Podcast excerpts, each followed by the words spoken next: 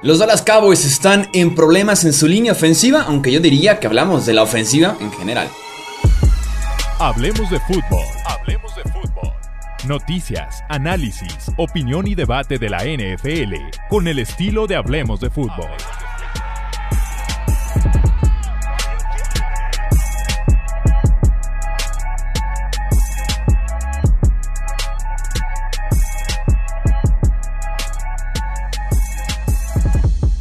¿Qué tal amigos? ¿Cómo están? Bienvenidos a un episodio más del podcast de Hablemos de Fútbol, versión express. Platiquemos de la lesión que sufrió Tyrone Smith del tackle izquierdo de los Dallas Cowboys.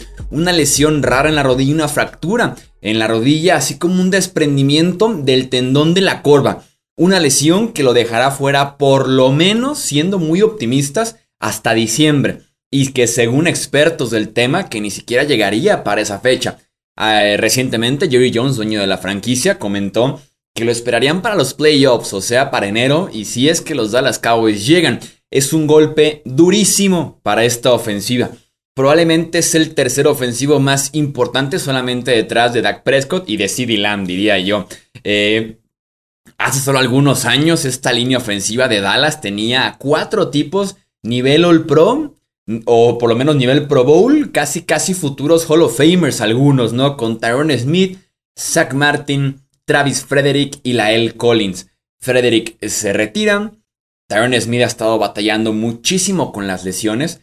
Zach Martin continúa ahí siendo una roca en esa línea ofensiva y Lael Collins fue cortado por los Cowboys a inicios del offseason, ¿no? Esa línea ofensiva de esos cuatro pilares es la que le permitió a Zeke Elliott iniciar bien su carrera en la NFL. Es lo mismo le permitió iniciar bien a Dak Prescott jugando con mucha estabilidad. Dak está acostumbradísimo en ese aspecto, una situación a un escenario favorable, muy controlado para él, ¿no? Veremos qué tal se desempeña Dak Prescott ahora que tendrá bastantes dudas enfrente de él en su línea ofensiva después de estar acostumbrado a estar trabajando detrás de muy buenos jugadores en diferentes posiciones, ¿no?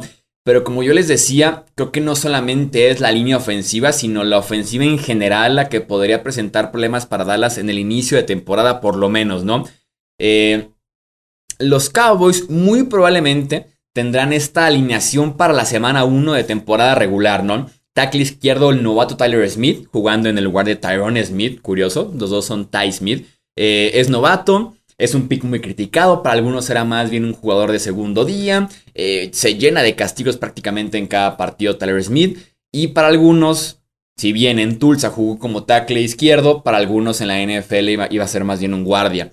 En este caso inició entrenando como guardia con Dallas, al parecer de todos modos no iba a ser titular como guardia izquierdo, pero ahora tendrá que verse casi casi en la obligación de mandarlo a jugar de tackle.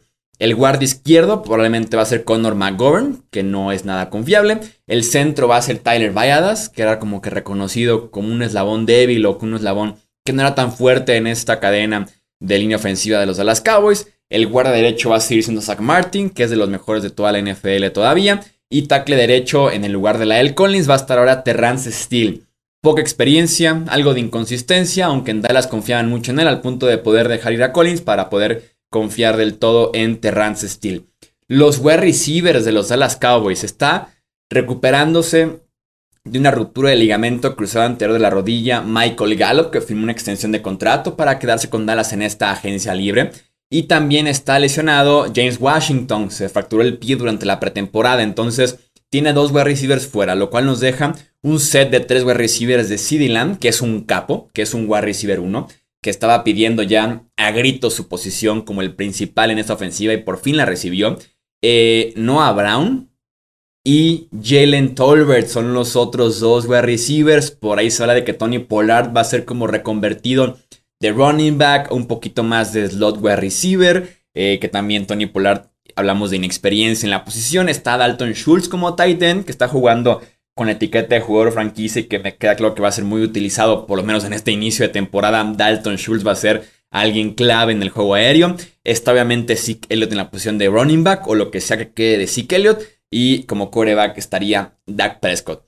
A mí Cowboys no me gusta este año, no me gusta para nada. Creo que sí pueden llegar a los postemporada sufriendo de más, tal vez con un récord de 9-8, 17, si bien les va, creo que no lo alcanzaría para ser campeones de la división. Me gusta más Filadelfia en ese aspecto. Dallas sí los puedo ver en playoff, pero insisto, sufriendo de más, sobre todo porque tienen demasiadas dudas en la que era el ancla o la unidad confiable, que era la línea ofensiva que le permitía juego a Zeke, a Dak, Mari Cooper, CD Lamb, Dalton Schultz y compañía, ¿no? Los que estaban en esa ofensiva de los Dallas Cowboys. Así que ese es el reporte de eh, Tyrone Smith fuera por lo menos hasta diciembre. Se habla de que podría ser más bien hasta enero. Veremos qué tanto vale la pena traerlo de regreso, si se recupera y demás. Pero es una eh, pieza clave y es un golpe importantísimo a las aspiraciones de los Cowboys este año. No olviden suscribirse, aquí hablemos de fútbol, seguirnos también en Twitter, Facebook e Instagram. Yo soy Jesús Sánchez, hasta la próxima. Gracias por escuchar el podcast de Hablemos de Fútbol.